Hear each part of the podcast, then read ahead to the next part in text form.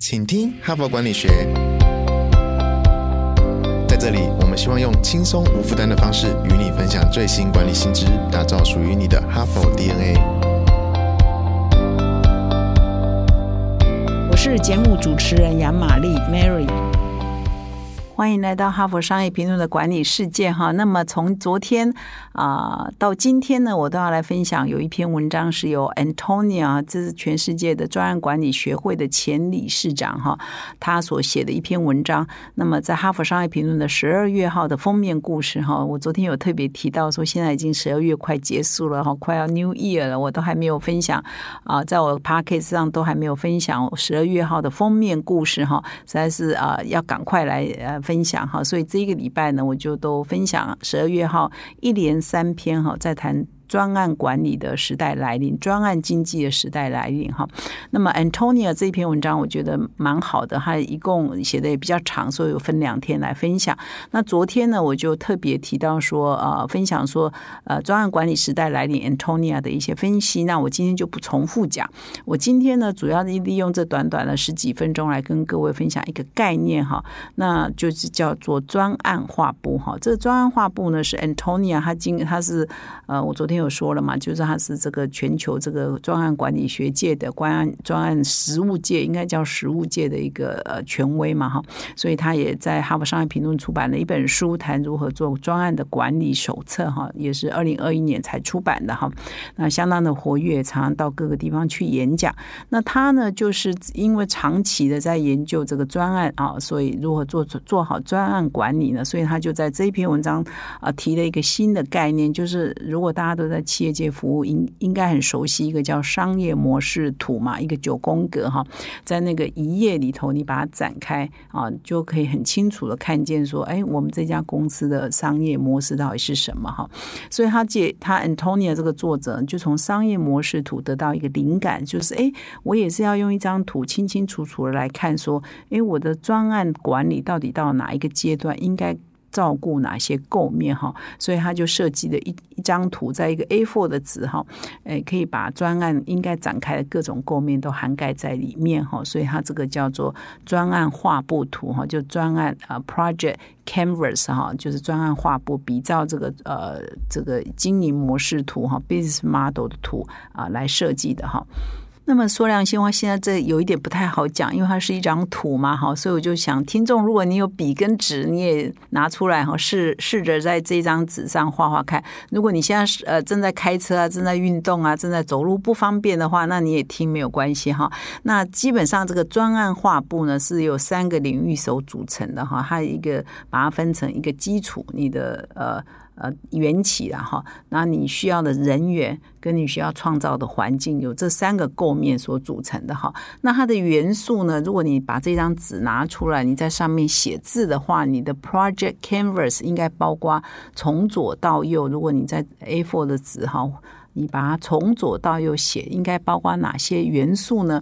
第一个就是说，你一定要厘清啊，你为什么要进行这项专案？其实我们在所有的管理里头都常常提到一个一个要素，叫做目的。你做任何事情的 purpose 到底是什么？你的 vision 到底是什么？你的目的到底是什么？一定就是你做任何事情的一个基础哈。所以，当你要进行专案某某专案的时候，你一定要先厘清哈，在你的画布上先写。下最左边基础，你的。Purpose，你的目的到底是什么？为什么要进行这样专案？不知道你可不可以回答哈？如果你要做什么专案，你一定要先回答这个问题哈。这个问题成立了哈，确定了之后，你就进入到第二个阶段，是跟人有关。我刚刚讲说基础人员创造嘛，第二个阶段是跟人有关的哈。就是说，你任何一个专案，一定用英文讲叫 sponsor 哈，我们用翻译成为投资呃支支持者、赞助者哈。这个赞助不是我们说真的出钱去。赞助，而是指说谁要为这个专案负责负责哈。通常就是一个，如果是一个中小企业，可能就是中小企业的真正的负责人哦哦，他要为这个专案负责，所以他要参与哦。或者是说，你如果在很大的公司，可能就是一个蛮大部门的主管都有可能哈。所以基本上就是 sponsor，你要先确定谁是 sponsor 哈。尤其在华人的公司，sponsor 真的很重要，就是最终的负责人哈，最高的主管，这个案子的最早的最高。的主管，最 in dose 这个案子的那个主管，真的他的参与与否呢，是真的蛮关键的哈。所以第二人员，第二最重要就是 sponsor，就是那个最高的专案的主管到底是谁哈。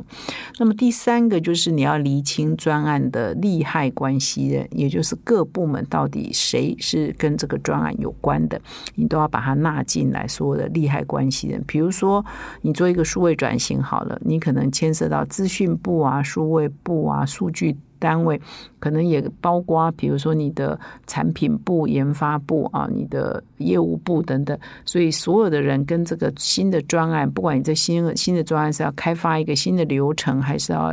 啊一个新的产品，或者是提供一个解决的方案等等，你要把所有的关系人都找进来哈。这是第三个构面哈。那么第四个构面就是你的资源哈。通常最重要的是要决定谁来管理这个专案啊。谁来做这件事情？到底你有什么人才？以及你有什么资源来完成这个专案哈？所以呢，在这篇文章特别强调一个重点，就是呃，人是成功的关键。而两个一个专案成功最主要两个关键，一个是你的 sponsor，也就是谁是那个最终的主管；第二，谁是那个 PM project manager 哈，专案的经理人、管理人，这是两个最主要的关键哈。那么，所以从左边写到这里，你已经写四项了嘛？第一个你的 purpose，第二是你的赞助者 sponsor，就是最高主管，第三是你的利害关系人，第四是你的资源，也就是 PM 哈，要确定。那么第五呢，来到成果，就是说你要界定哈，这个专案到底要能产生或者是建构出什么样的成果，必须要先预测好。或者是想象好，大家有一点共识哈，我要达到什么样的成果是大家可以接受的哈。再就是计划如何达到这个成果，以及何时哈，how to 你要用什么方法做？比如说你要外包好了，你是要整个外包吗？三百万、五百万预算整个外包吗？还是要内部的人自己做呢？呃，这就是 how to 嘛哈。再就是你要决定何时、什么时候完成了，三个月、半年、一年呢？这这些都要确定的，这些都是要讨论。也就是你的 plan 是什么，你的专案的执行。你的计划是什么？哈，那么最后一个构面呢，就是你要写下变革，就是我们要对这些利害关系人产生什么样的影响跟变革，哈，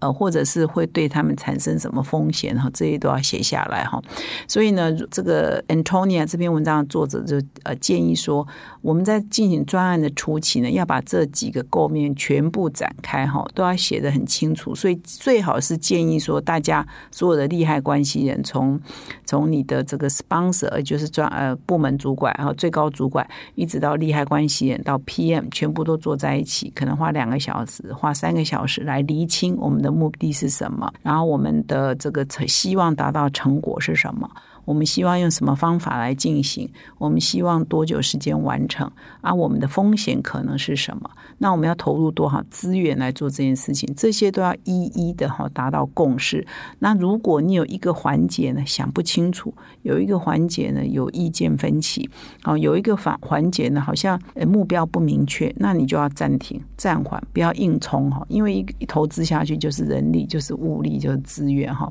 所以如果你只要有任何一个环节感觉，哎打结了啊卡住了哈，那你就暂停啊，当它解决之后再往下够哈。所以这是这篇文章作者的建议。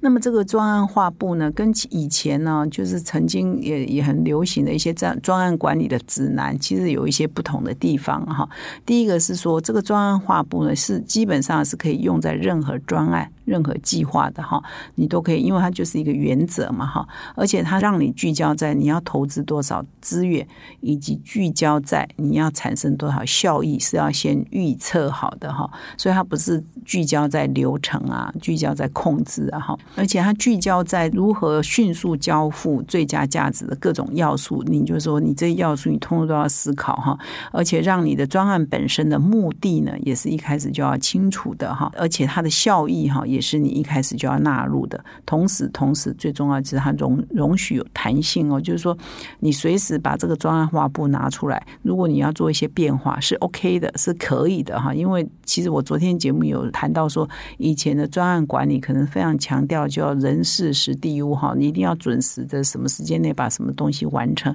可是现在的时代实在变化太快，可能你在专案进行当中，世界又变了哈，你的目标要改变了，这个时候没有关系，你应该。容许你的专案呢随时调整，这都是现在新的专案管理的一些精神啊，是跟时代的变动呢是符合的哈。所以简单讲呢，就专案画布呢是一份变动的文件，必须定期检讨，不是你第一天啊画下来是这样，那就一成不变啊的死死的做下去哈。那么这篇文章其实也提到了一个非常关键的重点，就是任何一个专案要成功，有有两个人是非常关键，第一个就是 sponsor 是谁，就是专案的最高主管。这个案子呢是谁 own 的哈？这是非常关键哈。通常呢会建议说，呃，如果你是一个中小企业，你的大老板最好就参与其中哈，才会让所有同事都觉得哇，这是公司很重视的，这是呃负责人非常重视的哈。那如果你是一个比较大的组织，可能相关的那个部门的最高负责人也是要参与的哈，才会让大家觉得说，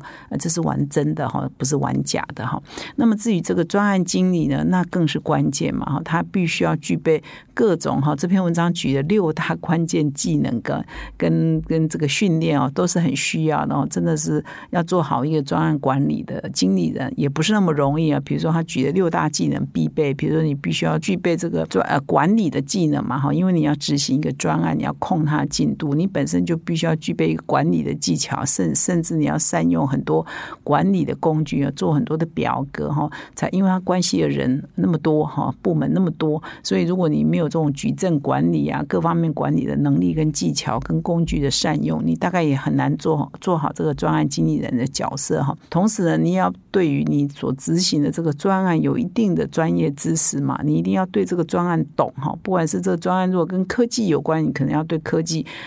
要了解嘛，或者跟产品开发有关，那你最好要对跟产品开发是了解的嘛。所以他又要具备。除了管理的技能，要具备专业的技能，就是你要进行的这个专案相关的专业，你也必须要懂。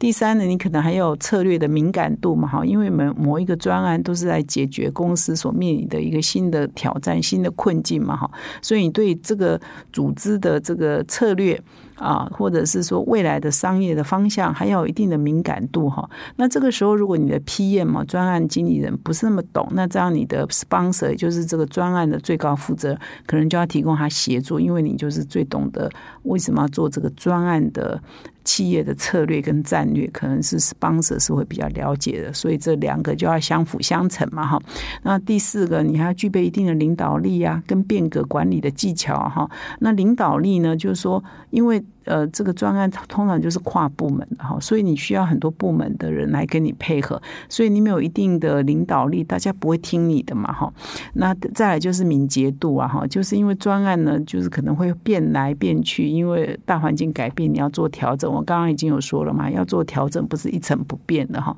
所以你还不能死脑筋啊，还不能够很固执啊，就是环境改变，你可能要适度的调试啊，有一定的敏捷度嘛哈。最后就是说啊，要正确的价值观，在管理的过程当中，你要融合哈一定的沟通能力，也对。别的部门有一定的尊重哈，所以这个还跟品德也有关啊，跟个性也有关啊，跟沟通力也有关哈。这样看起来好像要做好一个专案，好像还具备很多成功的要素，都是跟人才的特质、跟沟通啊、跟文化都是相关的哈。所以要做好一个专案，还真的不是那么容易哈。所以以上呢是我今天的分享。其实你必须融合昨天礼拜一我的内容，再听到今天的内容，你才比较一个完整的架构哈。然后这个我刚刚讲这个专案画布呢，如果你可以的话，就上我们十二月号的纸本哈，它的第七十八页，如果我没记错的话，在第七十八页，在我们纸本杂志上有一个完整的表格哈，你真的可以把这个表格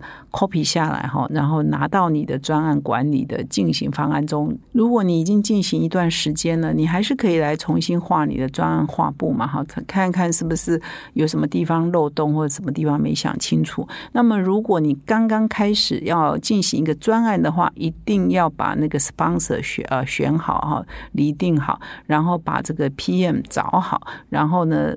找所有的关系人来进行一个长时间的，可能三个小时啊，大家来恳谈哈，从收集大家的意见，然后把你们专案画布画好，至少画出第一版来，然后才进呃，根据你们的进展呢，再来不断的修正，再修正哈。那他会提醒你，透过这个画布，他会提醒你你应该投入哪些资源，以及你希望达到的效益，以及你如何做，以及你啊多少时间的完成，很多重要的元素才不会漏掉哈。可以提醒你做一个比较全盘的思考哈。那么以上是今天的分享。如果你喜欢我们的 Podcast 呢，请你现在就订阅，并且到说明来点阅成我们 Hapad 的订户。同时呢，在这个节目跟各位做推荐啊，就是说我们过去半年来呢，一直努力的在开发哈佛商业评论的这个课程啊，领导者学程的课程，是使用哈佛商学院的个案教学的方法。那邀请呢，在哈佛商业评论上发表台湾的本土短个案的啊台全台的各大学的非常优秀的教授们来亲自授课哈。那我们即将啊第三期要开课，那么目前第四期呢开始预约招生哈，所以我们欢迎各位有兴趣的听众呢上我们的说明栏点击我们的连接呢，你就可以得到更多课程的资讯哈。那感谢啊各位的收听，我们明天再相会。